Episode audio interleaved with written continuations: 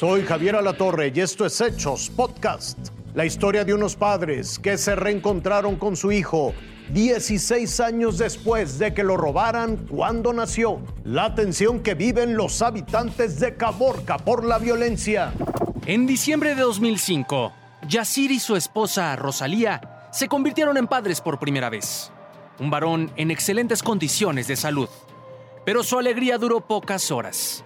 Chavita fue robado por una falsa enfermera en las instalaciones del Hospital Ayala, en Guadalajara. A casi 17 años, los padres de Chavita volvieron a tener una esperanza de reencontrarse con su hijo. Una mujer los contactó tras ver una entrevista de TV Azteca, donde reafirmaban seguir buscando a su hijo. La desesperación y tristeza de los padres de Chavita la sensibilizó para proporcionar datos sobre el menor. Pues hay algo de luz, pero todavía no tenemos nada.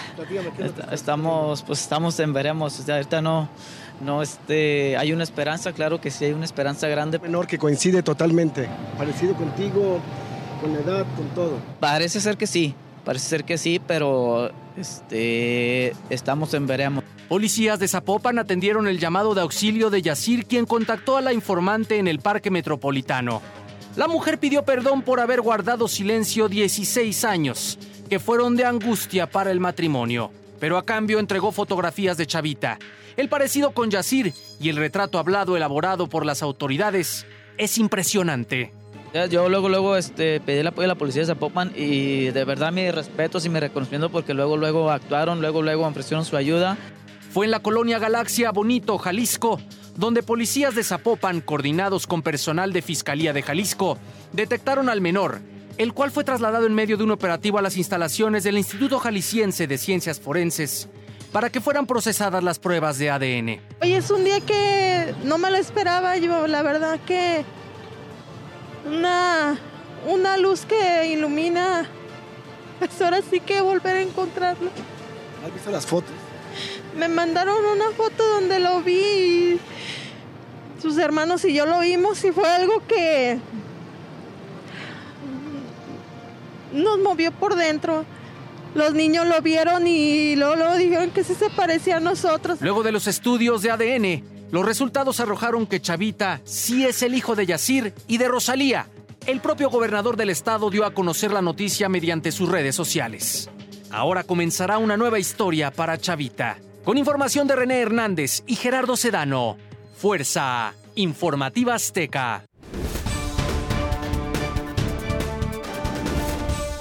Tras las ráfagas, balaceras y levantones del martes en la madrugada, la ciudad de Caborca no ha regresado a la tranquilidad. Y es que apenas las autoridades estatales y federales siguen buscando a los pistoleros que irrumpieron en más de 20 camionetas y se dedicaron a balacear casas, levantar personas y sembrar el caos en el municipio ubicado al norte de Sonora por más de seis horas. Yo sí viví lo que ustedes no vivieron, la balacera, patearon las puertas, le quebraron el carro a mi prima, nos reempujaron, todos los vidrios todos los departamentos quebraron.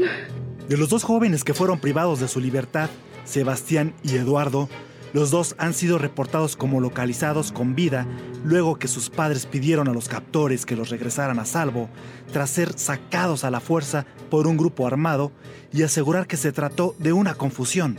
Todavía hay dos personas que no han aparecido. Por favor, se los pido, se los suplico que me lo entreguen. Él es inocente. Él es una persona que trabaja, él es albañil. Y yo, yo trabajo en el hospital, los dos estamos luchando para sacar a nuestra niña que está enferma adelante, por favor. Es una equivocación, se lo suplico. Este miércoles, la Secretaría de Seguridad en Sonora dio a conocer la detención de tres personas involucradas en los enfrentamientos.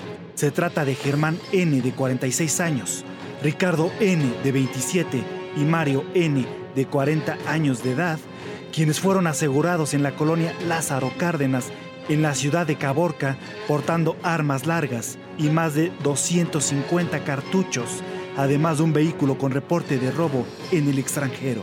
Por su parte, Abraham Mier, presidente municipal de Caborca, declaró toque de queda en la ciudad desde las 10 de la noche y suspendió las actividades nocturnas y deportivas en un hecho que dijo rebasó el nivel de respuesta de las corporaciones policíacas y que no fueron capaces de prevenir. Horas antes de que los vehículos con el grupo armado entraran a la ciudad y se reunieran en una gasolinería para comenzar a sembrar el terror en las calles de Caborca, circularon audios de transportistas que presuntamente detectaron el convoy de camionetas y empezaron a alertar a los ciudadanos y a las autoridades de que algo grande estaba por suceder. Sin embargo, como lo confirmó el propio alcalde, fueron rebasados.